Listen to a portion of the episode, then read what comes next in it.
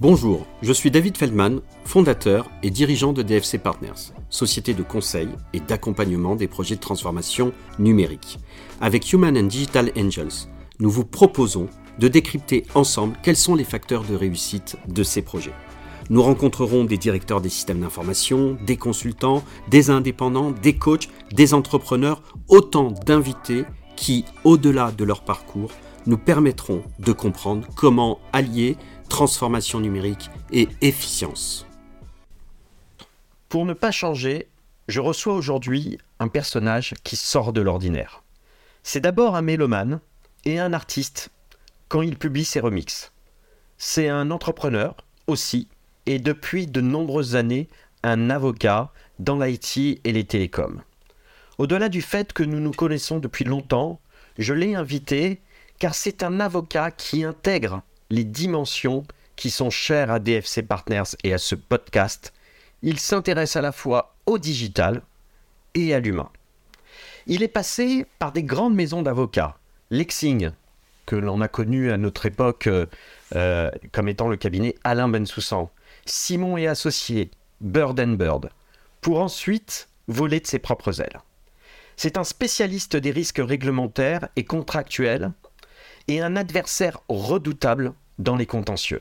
C'est également un fin formateur sur les techniques contractuelles. Sa force, c'est qu'il est autant côté fournisseur que côté client, et il dit que c'est essentiel pour comprendre ce qui se passe dans la tête de l'autre. Il dit de son métier d'avocat, c'est de la négociation, contrat ou sortie de crise, et c'est de l'humain et de l'empathie. Et l'aspect créatif qui est le sien, au travers de la musique, dont, euh, envers laquelle il a une résonance particulière, c'est ce qui lui permet de sortir du cadre. Je suis David Feldman, le fondateur et le dirigeant de DFC Partners. Vous écoutez Human and Digital Angels, le podcast qui décrypte ce qui fait la réussite des projets de transformation numérique. Un podcast à retrouver sur toutes les plateformes de téléchargement et de streaming.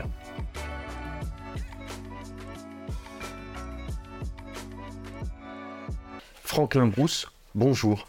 Bonjour David. Est-ce que la présentation était correcte? La présentation était correcte. Bien. Bon, on va pas le cacher à nos auditeurs, nous sommes amis depuis très longtemps. Tu es le premier avocat à intervenir sur ce podcast et j'en suis très heureux.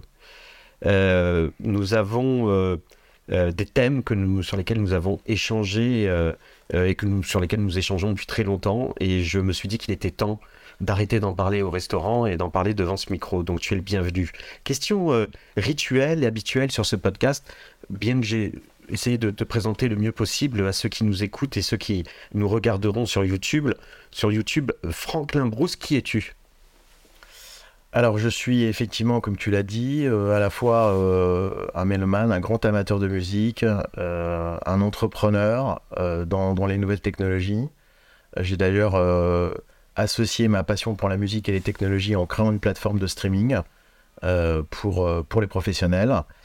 Euh, et je suis évidemment au quotidien un avocat dans, le, dans l'IT et les télécoms parce que j'ai toujours été passionné par, par ce secteur-là et parce que grâce à des rencontres ben, comme, comme la tienne, j'ai su développer une connaissance assez fine des dimensions opérationnelles, techniques et financières euh, du business de l'IT. Euh, donc voilà, c'est comme ça que je me suis retrouvé euh, et, que j'opère depuis 25 ans, comme tu l'as bien décrit, auprès de clients qui sont à la fois des utilisateurs, mais aussi des fournisseurs de, solutions informatiques et aussi digitales, puisque maintenant le, monde du digital a pris beaucoup de, place.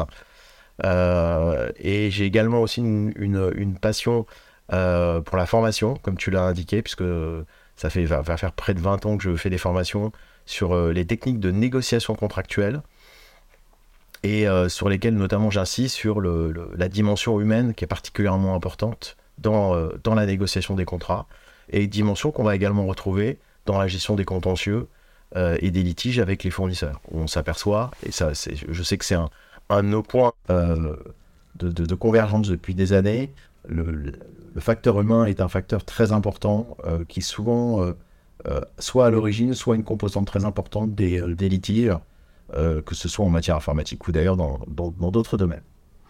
Alors effectivement, on va beaucoup parler d'efficience au cours de ce podcast. C'est vraiment le sujet qui nous a animés. Animé, c'est le podcast de Human and Digital Angels, HDA, comme on dit, c'est le podcast qui décrypte ce qui fait la, la réussite des projets de transformation numérique et, l'efficience, c'est ce qui nous anime. Mais avant d'en arriver à ces sujets, c'est vrai que dans tout ce que tu as fait, tu as toujours été créateur de quelque chose. Mais même dans ta pratique d'avocat, la formation, c'est ça pour toi. C'est aussi créer des formations, passer des messages. Qu'est-ce qui t'anime euh, Qu'est-ce qui t'anime sur cet aspect créatif? Bah, En fait, euh, ce, dont je me suis aperçu, c'est que euh, tout au long de mon parcours, quand on fait des études de droit, euh, et ensuite, quand on devient avocat, en fait, on ne nous enseigne pas en fait réellement euh, des techniques ou des méthodes. On nous enseigne le droit, euh, la façon de l'interpréter, mais ensuite il y a tout un tas de techniques qu'on peut découvrir, utiliser et des méthodes qui vont vous permettre de, bah, soit de, d'écrire un contrat, de négocier un contrat, de traiter des litiges avec des approches différentes. Et donc, en fait, c'est ça, au travers des formations, euh, j'ai eu envie de transmettre euh, cette vision, un peu cette approche différente euh, du, du, droit par des méthodes. Et tu as créé tes propres techniques? Alors, j'ai mes propres, effectivement, techniques et j'ai mes propres méthodes, que ce soit en matière de, rédaction de contrat et, et, de négociation et même de gestion de contentieux. et je crois beaucoup à ça. Et ces méthodes-là, en fait, je ne les ai pas euh, totalement inventé En fait, je les ai adaptés euh, grâce à, ou en travaillant avec des consultants euh, comme toi. tu adaptes tes méthodes comme tu crées tes remixes? C'est exactement ça. C'est exactement le, même phénomène. C'est-à-dire que j'identifie une, méthode qui existe comme une, une, chanson qui existe qui me plaît, mais que j'ai envie d'adapter à mon environnement, à, à, mes envies. Euh, et je l'ai fait dans plein de domaines. Euh, je l'ai même fait euh, en, matière d'évaluation de, de, risque sur, sur des projets, en partant de, méthodes qui étaient existantes en matière d'évaluation de risque, en matière de, sécurité de système d'information, par exemple.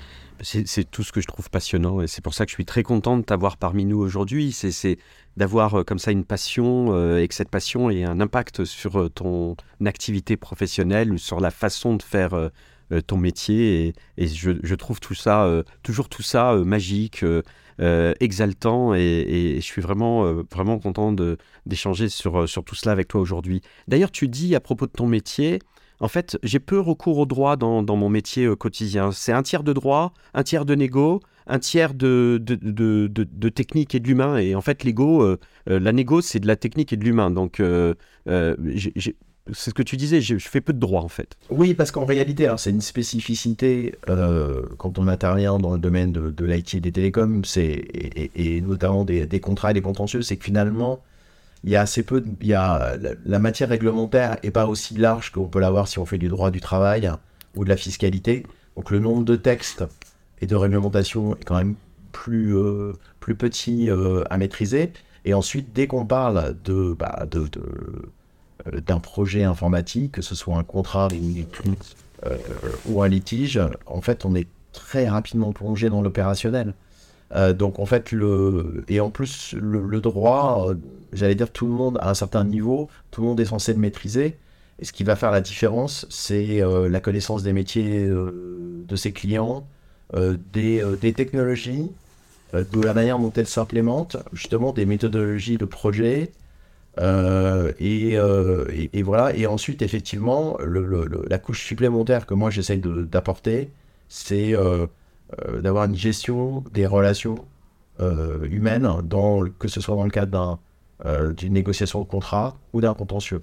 Il y a quasiment des situations dans lesquelles on va se dire ce contrat va être compliqué à, exécuter parce que j'ai des gens en face de moi qui ont des postures qui ne sont pas euh, adaptés, euh, ou en tout cas qui, grèvent les chances de succès d'un projet.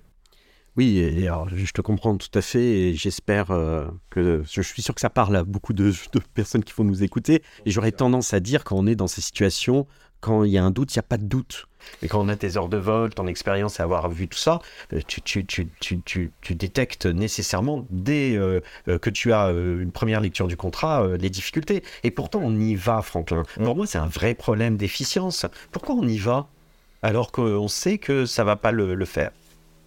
Bah parce que je pense que on est, on est habitué à, en tout cas, le, le, c'est une sorte de, responsabilité partagée entre les opérationnels et les juristes qui sont habitués à fonctionner dans des cadres. Voilà. Euh, et donc, euh, avec plus ou moins de flexibilité. Et donc, en fait, euh, même alors que tout le monde connaît, reconnaît qu'il peut y avoir des difficultés, c'est les identifier, on repart à, chaque fois de la même base, en fait, du même cadre. Or, ce, cadre, il est souvent euh, inadapté. Alors, pour plusieurs raisons, il est inadapté parce qu'au fil du temps, bah, les technologies, les méthodes ont évolué, euh, le droit aussi. Euh, il est inadapté parce que souvent, et c'est un peu le défaut au niveau des, notamment des grandes entreprises, c'est qu'on essaye de vouloir tout faire rentrer dans un cadre. et en fait, c'est la difficulté aujourd'hui de, des gens de bah, finalement de sortir du cadre, de prendre du recul et de se dire, mais là, en fait, euh, on est en train de, euh, de vouloir gérer par, euh, par exemple, un modèle de contrat, une, une, opération, un projet qui, en fait, n'a pas, de, n'a pas de lien évident avec le, le, le, cadre qui est, proposé. Donc, c'est ça nature. Et c'est ce contre quoi je, je lutte, j'allais dire, quasi quotidiennement euh, c'est effectivement de se dire, ok, là vous me présentez un contrat, mais est-ce que ce contrat est adapté à ce qu'on est en train de faire mm. et, moi je dis toujours, euh, quand je fais mes formations sur les contrats, un contrat, ça doit coller à la réalité. Voilà, c'est un contrat, c'est pas des clauses les unes derrière les autres pour faire plaisir à des juristes. Ça doit refléter l'opération qu'on est en train de faire, ce qu'on est en train d'acheter. Mm. Euh, et, ça, c'est très important. Et souvent, en fait, ben, on, on, oublie tout ça. En fait, on on oublie un peu les, euh, fondamentaux. Et, on oublie aussi euh, qu'un contrat, euh, se doit être. Alors tu me diras si j'ai une raison ou tort. Moi j'ai toujours pensé que le, et ça a été aussi mon mon, mon, travail. je ne suis pas avocat mais juriste de formation. Euh, justement là où on s'est suivi pendant des années, c'est que j'ai choisi plutôt la voie euh, terrain opérationnel, euh, projet IT, et, et toi la voie conseil avocat, contentieux et formation. Et, et moi j'ai toujours souhaité que le contrat contiennent des clauses qui soient des outils pour le quotidien du projet. Non pas des outils de pénalisation ou coercitifs, mais des outils où on puisse dire, tiens, là, on avait décidé ça, ou j'ai tel KPI qui est passé au rouge, mmh. ça veut dire qu'il y a quelque chose qui ne va pas, il faut qu'on le règle ensemble. Je pense que le contrat doit être un outil pour l'opérationnel. Je me trompe ou pas? Bah, Absolument pas, tu, tu as entièrement raison. En fait, dans, dans un contrat, je, vais euh, dire, il y, a, il y, a, quasiment de, il y a plusieurs types de clauses, mais les grandes, grandes catégories de clauses, il y a les clauses, on va dire, juridico-juridiques, classiques, etc. Et il y a effectivement les, ces fameuses clauses qui doivent coller à la réalité et qui doivent fournir des outils aux opérationnels. Puisque je dis souvent, les contrats sont écrits par des juristes ou doivent être écrits par des juristes pour des opérationnels et pas par des juristes pour des juristes. Sinon, ça ne fonctionne pas. Donc, on doit donner des clés, se dire, bah voilà, si demain il y a un obstacle, une difficulté, quelle est la règle? Un petit peu comme en, matière de, projet, c'est marrant parce que j'ai euh, eu cette réflexion euh, ce matin. On, a des règles de gestion dans un projet euh, informatique, quand c'est des projets, que ce soit de RP ou des projets de, ressources humaines. Ben là, c'est la même chose. On va, au travers de, règles, décrire, avoir des, règles de gestion. Donc, par exemple, il y a une, une constante que j'adopte toujours dans un contrat. À partir du moment où un contrat porte sur un projet, tout projet aujourd'hui a des phases. Donc ces phases doivent apparaître dans le contrat.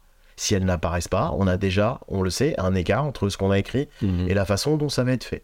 La deuxième chose qui est très importante et, sur laquelle je fais souvent réfléchir euh, mes contradicteurs, c'est est-ce que cette clause qu'on est en train d'écrire, elle va vraiment s'appliquer?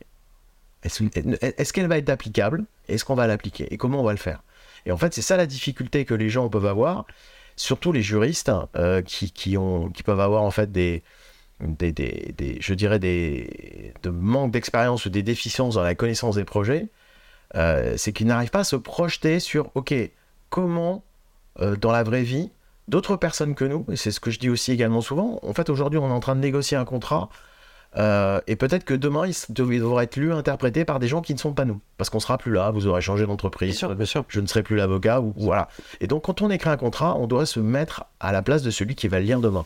Et celui qui va le lire demain, ça sera un autre opérationnel, mais ça peut être évidemment un juge, ça peut être un expert, et donc, il doit pouvoir comprendre et il doit pouvoir faire le lien entre ce qu'on a écrit dans le contrat, les annexes et ce qui se passe dans la web. Alors, tu... le, contrat, la négociation contractuelle, qui est en fait euh, le début d'un projet de transformation euh, numérique. Hein, Tout à fait.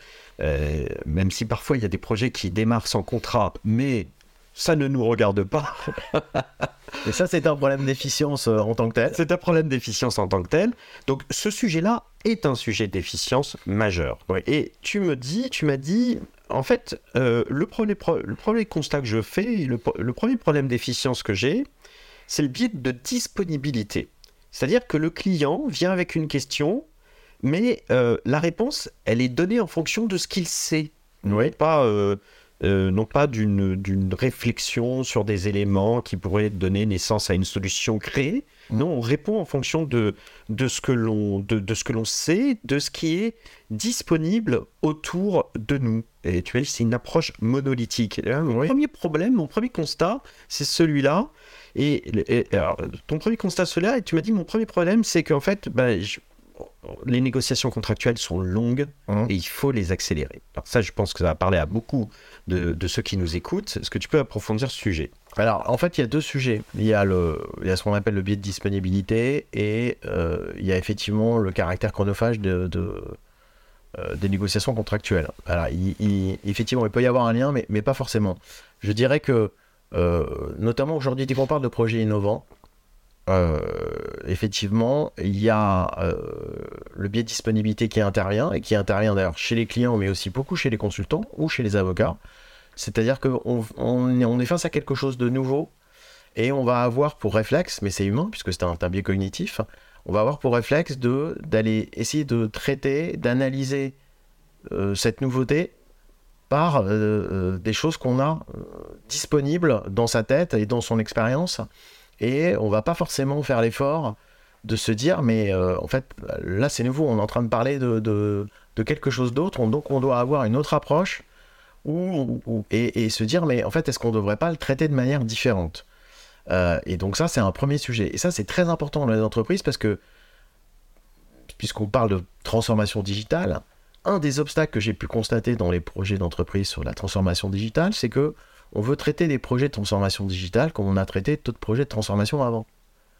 Euh, et, avec des outils et des réflexes et des méthodes d'avant. Mhm. Euh, et en, se disant, mais euh, finalement, comme on a réussi avec la même méthode d'avant, la transformation, c'est un mot qu'on connaît depuis que je travaille.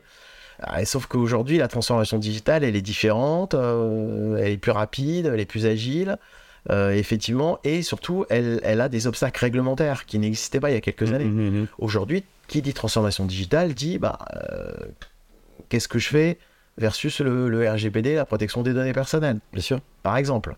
Donc ça, c'est souvent des points récurrents qui viennent, et donc c'est cette difficulté-là euh, à laquelle on peut, euh, euh, on peut être confronté. Donc on a une tu, tu, fais face à, à, une résistance sur non c'est pas alors ça peut prendre la forme de résistance heureusement quand même assez rarement mais on, doit faire une on, on, est dans une, une épreuve de conviction. Mais c'est pas ce que l'on attend d'un avocat. Alors c'est pas ce qu'on attend d'un avocat sur des sujets effectivement opérationnels. Mais euh, moi, je veux dire, c'est plus fort que moi. Je me sens obligé de, de, faire réfléchir les gens. Évidemment, je n'ai pas, n'étant euh, n'étant pas consultant ou n'étant pas euh, opérationnel, je n'ai pas toujours la légitimité pour le faire. Donc, ce que je fais, c'est que j'utilise une technique, pour le coup, qui est une technique de négociation. C'est-à-dire que plutôt de j'essaye, avant de convaincre directement, de forcer les gens à s'interroger sur le sujet, en posant des questions. Mais là, est-ce qu'on pourrait pas le faire différemment? Voilà, sur la forme interrogative. Pour que susciter la réflexion et de se dire Ah oui, c'est vrai, euh, on fait ça. Ou alors en prenant des exemples euh, à l'extérieur. En fait, générer une réflexion pour qu'ensuite les gens se disent Ah ben oui, mais on, est en train de, on est en train de, en fait de, de faire fausse route. Est-ce que tu penses que c'est là où les avocats euh, dans le domaine, en tout cas, on va rester dans le domaine de, des technologies, de l'IT, doivent aller aujourd'hui euh, vers le fait de ne pas apparaître comme euh, des personnes qui sont là pour, euh, pour dire le droit, pour euh, euh, connaître le droit et le traduire dans un contrat. Oui, oui, évidemment. Mais ça, ça c'est le cas depuis longtemps. Et en plus, moi, je pense que, en tout cas, moi, c'est la façon dont je travaille. Donc, je, je, c'est-à-dire, je sais pas faire autrement, mais euh, je pense que c'est important en termes de valeur ajoutée que qu'on ait des inputs. Et c'est vrai que ce, que ce que je dis toujours à mes clients, et c'est peut-être ça la différence avec la plupart des juristes, pas tous, mais la plupart, c'est que quand on est avocat spécialisé comme moi, on a la chance en fait de voir plein de cas différents. Euh, on, tra- je- on travaille pour des clients, on travaille pour des fournisseurs. On a plein de sujets qui arrivent tous les jours. Donc en fait, on emmagasine de, de- de- de- de- une base de connaissances de, de projets et donc on est en capacité en fait, in fine, bah, d'avoir des inputs qui dépassent le cadre de la compétence Et juridique. qui fait que vous êtes très complémentaire des directions juridiques euh, des sociétés qui sont en place. Voilà, exactement. Et, et, et, et, et, et- et c'est généralement, bah, effectivement, ce que viennent, euh, ce que viennent chercher ou ce que, ou, ce que moi je mets en avant, effectivement. C'est pas ma capacité à rédiger une clause ou à analyser le droit. A priori, tout le, tous les juristes et les avocats euh, savent le faire. C'est les mettre en perspective, hein, c'est les adapter. et c'est c'est aussi, et puisque c'est ton, ton, ton sujet euh, de fond sur le sur l'efficience, c'est de ça va jusqu'à dire bah en fait aujourd'hui on doit refondre nos contrats. Dire, les- les- moi c'est une- un de mes chevals de bataille depuis euh, des années euh, et je fais régulièrement des posts sur sur ce sujet-là. C'est que on a eu une inflation en fait du nombre de pages des contrats qui ne s'explique pas. On fait de la surprotection. Mhm. On fait on fait ce que j'appelle moi de la sédimentation. C'est-à-dire qu'à chaque fois qu'on a une difficulté, un problème, une nouvelle réglementation, on rajoute des clauses Mhm. mais sans se poser la question de se dire euh, est-ce qu'elle s'articule bien avec les autres Mhm. On a travaillé sur ces achats, euh, et ça c'est un travail que j'ai fait notamment avec euh, des directions achats et des directions informatiques, c'est déterminer, cartographier ce qu'on achète en informatique de, de manière récurrente, euh, et ensuite identifier, créer en fait un modèle de contrat qui est vraiment déjà customisé à 90% par rapport à la spécificité de ce qu'on achète. Donc j'achète de la TMA, euh, j'achète du projet au forfait, euh, voilà, j'achète de, euh, de l'infogérance. Donc voilà, tout ça on va tenir compte. Donc là on peut avoir cet outil-là. Donc ça c'est, ça c'est un outil essentiel, c'est une brique. Pourquoi? Parce que après j'achète quelque chose, il est très facile. J'ai même mis en place chez les clients un process pour dire bah voilà, là ce que je suis en train d'acheter, c'est ça. Bah, le modèle, c'est celui-ci. On le prend. En fait, ce modèle n'est pas un modèle euh, juridico-juridique. C'est un modèle qui est déjà customisé à 90%, qui tient compte du fait que c'est de la DMA, que quand on a de la DMA, eh ben, il y a forcément euh, une convention de service, euh, qu'on va faire la distinction, effectivement, si c'est une TMA, sur, sur la nature du, du logiciel, et on va avoir ça. Donc ça, ça va être le premier facteur. On va glisser ça, par exemple, dans son appel d'offres, et on va euh, demander au prestataire de euh, se prononcer en faisant des marques de révision sur ce modèle-là. Juste en faisant ça, on s'est aperçu très rapidement qu'en 2-3 rounds de négociation, on avait en fait euh, fini la négociation.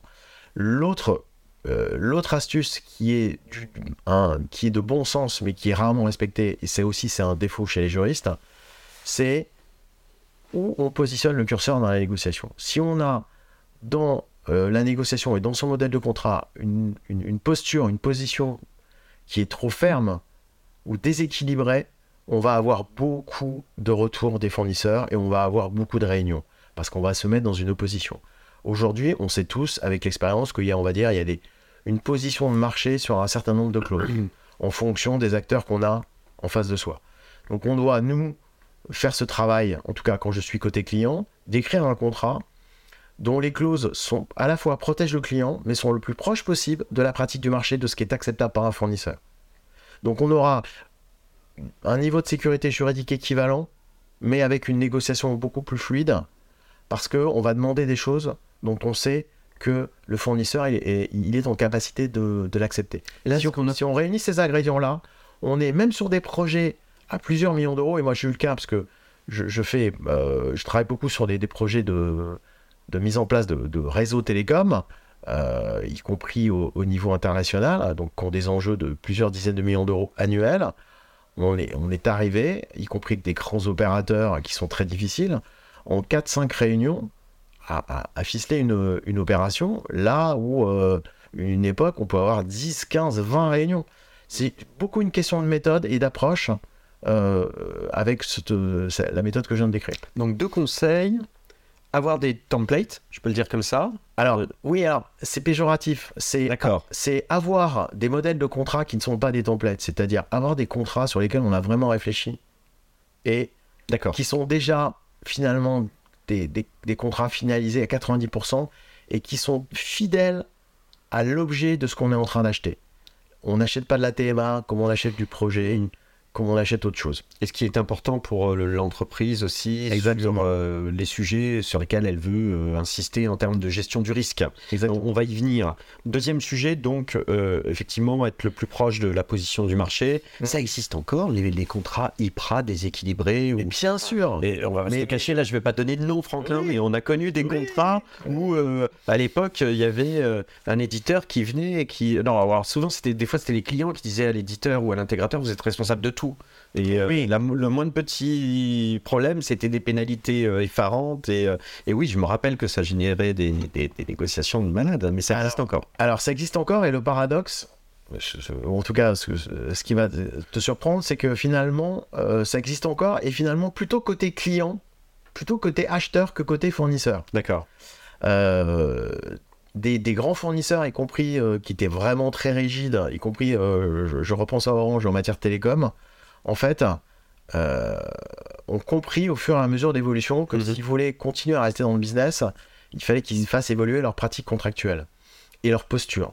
Donc il y a beaucoup plus de souplesse, y compris avec des acteurs comme SAP, que je connais bien euh, également. Donc voilà, aujourd'hui, euh, il n'y a quasiment pas d'acteurs avec lequel il n'y a pas de marge de négociation.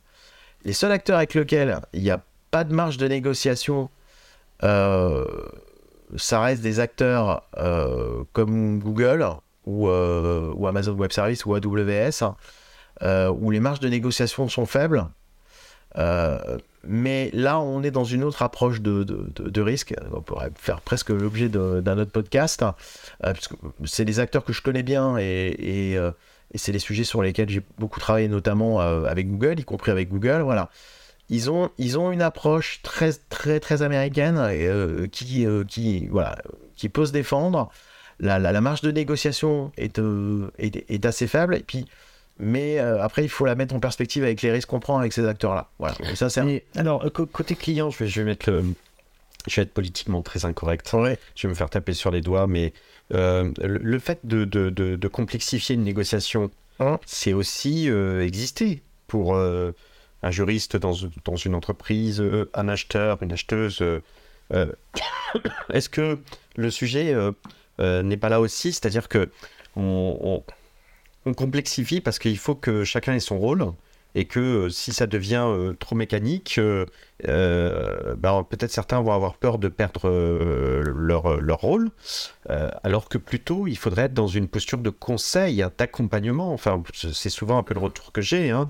C'est parce qu'on n'a pas parlé encore de la difficulté des différentes directions de coopérer entre elles. Oui.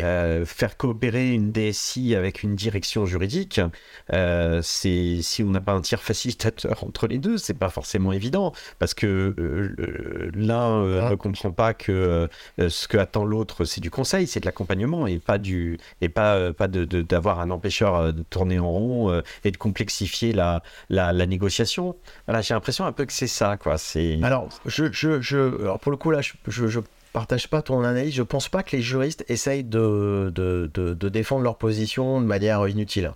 Je pense que, euh, alors, un, c'est beaucoup lié au secteur d'activité du client. Voilà. Donc là, soyons clairs, dès que vous traitez avec, quelqu'un, avec un client qui est dans le secteur bancaire, il y a de grandes chances pour que ça soit compliqué. Voilà. Donc, euh, vous traitez avec euh, une banque euh, ou un groupe d'assurance. Voilà, ils vont avoir une exigence qui va être très élevée. C'est ces acteurs-là qui vont encore avoir des positions décalées avec le marché, à cause de la réglementation. pas uniquement. Par, euh, par philosophie. Vous avez, grosso modo, il y a deux secteurs avec qui il est pénible de négocier. Banque, assurance euh, et le secteur du luxe. Euh, je dirais, euh, sans faire de jeu de mots, parce que je, parce que je le vois bien. Donc, c'est, voilà, il y y a ces positions-là qui, qui sont prises. Ensuite, il y a des vraies raisons. Dès qu'on est dans le secteur banque, assurance, effectivement, il y a une masse réglementaire. Il croule sous une masse réglementaire. Ouais. Et, et, et, et- et on le comprend. Et on est même, moi j'assiste à l'école, tout le monde dit, oui, on est presque, il s'excuse d'avoir à, à faire ça. Le sujet, et là on, en- on revient à ce que tu disais, c'est là où ton analyse est bonne, c'est que le juriste, il doit pas être là pour rappeler euh, la loi. Il, doit analyser si le projet qu'on est en train de faire, l'opération, l'innovation qu'on essaye de mettre en place, elle a un impact ou pas sur, la loi. Voilà. Donc je te donne un exemple aujourd'hui, dans, dans, euh, dans toutes les, euh, ces, euh, ce secteur banque assurance, il y a cette notion de prestation de services essentiels, externalisés. A une notion qui est imposée par la réglementation pour que les banques maîtrisent plus ce qui se passe. En fait, le- le- les banques maintenant l'imposent à n'importe quel type de, de, prestataire. Donc on se retrouve sur euh, des négociations où les enjeux stratégiques, ni les enjeux financiers, ni les enjeux stratégiques le requièrent, et on veut nous, nous poser cette qualification, où on veut nous poser des, des, des réglementations qui, qui n'ont rien à voir avec le rôle de ce que fait. Donc le, le rôle du juriste dans l'entreprise, c'est de dire à ses, euh, c'est de dire à opérationnels, si opérationnels qui, qui se trompent, ou lui-même de se dire attention, là, en fait, on utilise par exemple un modèle de contrat qui n'est pas adapté parce que euh, bah, les réglementations dont on parle là, elles ne concernent pas le fournisseur, par exemple. Et c'est vrai que trop souvent encore, euh, je dirais, c'est moi qui suis obligé de faire raisonner le juriste en face pour lui dire j'entends que vous êtes soumis à cette réglementation, je comprends que ce soit dans votre modèle, mais là, il y a un cas spécifique. Et donc là, on doit de nouveau rentrer euh, dans, cette discussion. Et là, notre meilleur allié, c'est l'opérationnel. Et on va, moi je dis souvent, quand on est très bloqué au juridique, il faut passer par l'opérationnel. Et, donc c'est le, c'est le, la personne opérationnelle qui va expliquer la spécificité de ce que le fournisseur fait, voilà, euh, avec lequel il a envie de travailler, pour ensuite qu'on arrive à débloquer des situations avec les juristes. Et là, effectivement, on perd beaucoup de temps, parce que pour revenir à ton, su- à ton autre sujet de, dans ta question, c'est que le, l'articulation entre les directions juridiques et les directions opérationnelles, même si on en parle, bon, on en parle depuis 15-20 ans. Voilà. Et il y a des consul- consultants qui travaillent là-dessus, voilà, on, on en parle tout le temps. En fait, elle n'est pas efficiente. Pour Mhm. reprendre ton, ton mot préféré, et voilà. Elle n'est pas efficiente. Voilà. Le- on- on- ils ne sont pas encore arrivés à trouver des choses qui, qui, qui fonctionnent bien.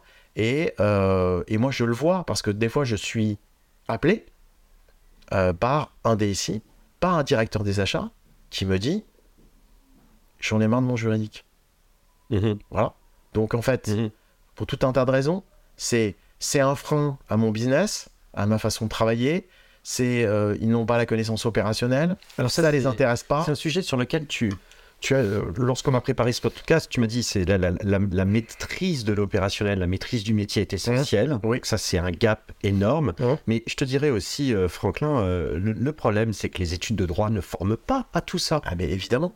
Donc Évidemment. on en revient toujours à ce problème de notre système éducatif qui est quand même Bien en sûr. décalage. Bien sûr. Hein, sans, Bien sûr. sans vouloir euh, l'enfoncer plus que ça, mais qui est en décalage sur plein de sujets. Aujourd'hui, il faut connaître le fonctionnement d'une entreprise, il Mmh. faut avoir euh, des, des, des, des connaissances économiques, Mmh. euh, et il faut effectivement euh, euh, être dans une posture de conseil, d'accompagnateur, de facilitateur, plus que dans une posture de censeur, Mmh. euh, parce que, parce que la, la loi apparaît comme, comme cela dans, dans l'entreprise, enfin le, droit par, euh, par la force des choses. Et donc euh, aujourd'hui, tu nous dis que tu es appelé pour débloquer en fait ces situations. Oui. Tu as un rôle de facilitateur. oui, oui. Et, et, et, et, parfois, je, le- je peux le dire de manière un petit peu provocatrice, je, je, et je le dis évidemment à des gens que je connais bien, je dis, mais voilà, si un juriste vous dit non, venez me voir.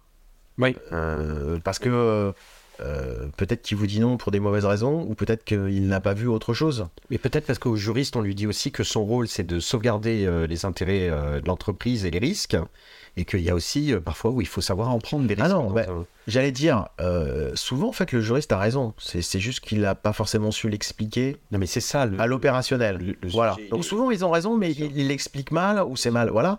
Et, mais parfois en fait, ils n'ont pas tort, mais n'ont pas vu autre chose. Mais tu vois, on en revient encore une fois à quelque chose que l'on connaît depuis tant d'années. Mmh. Enfin, je veux dire, on pourrait très bien nous dire, euh, ouais, le sujet dont vous parlez, c'est pas nouveau. Mais oui, c'est pas nouveau. Mais ça ne change pas plus que ça. hein. Rien ne change. Non. Mais parce que les études de droit n'ont pas changé aussi. Enfin, bon, je, je- Ouais. là, je veux pas trop m'avancer. Ça fait un moment que j'ai quitté la fac, mais j'ai pas l'impression non plus que, que ça ait changé. Euh, alors, et tout, euh, je fréquente quand même pas mal d'avocats et bon, je, je- Alors, y, a- y a une, la il y a- posture business. il y a une raison à ça. Il y a une raison à ça, c'est que euh, tant que les juristes seront uniquement dans les directions juridiques, Oui. euh, ça sera très compliqué. Oui, il faut déployer les juristes dans les directions opérationnelles que chaque Oui. que des Et directions c'est le leur propre en fait, c'est le cas. C'est le cas dans plein de, dans plein. C'est la, la MOA de- du juriste. Exactement. L'assistance à, Ah, à maîtrise d'ouvrage du juriste. Exactement. Et ça existe, ça existe dans plein de grands groupes en Ouais, réalité. ouais. Moi, je connais des directions achats qui ont leur juriste, un juriste achat. Oui, Des DSI qui ont oui, oui, leur juriste. qui ont leur juriste, bah, ça c'est quelque chose, voilà. Mais en fait, on, on- le retrouve, euh, on le retrouve dans des grandes entreprises.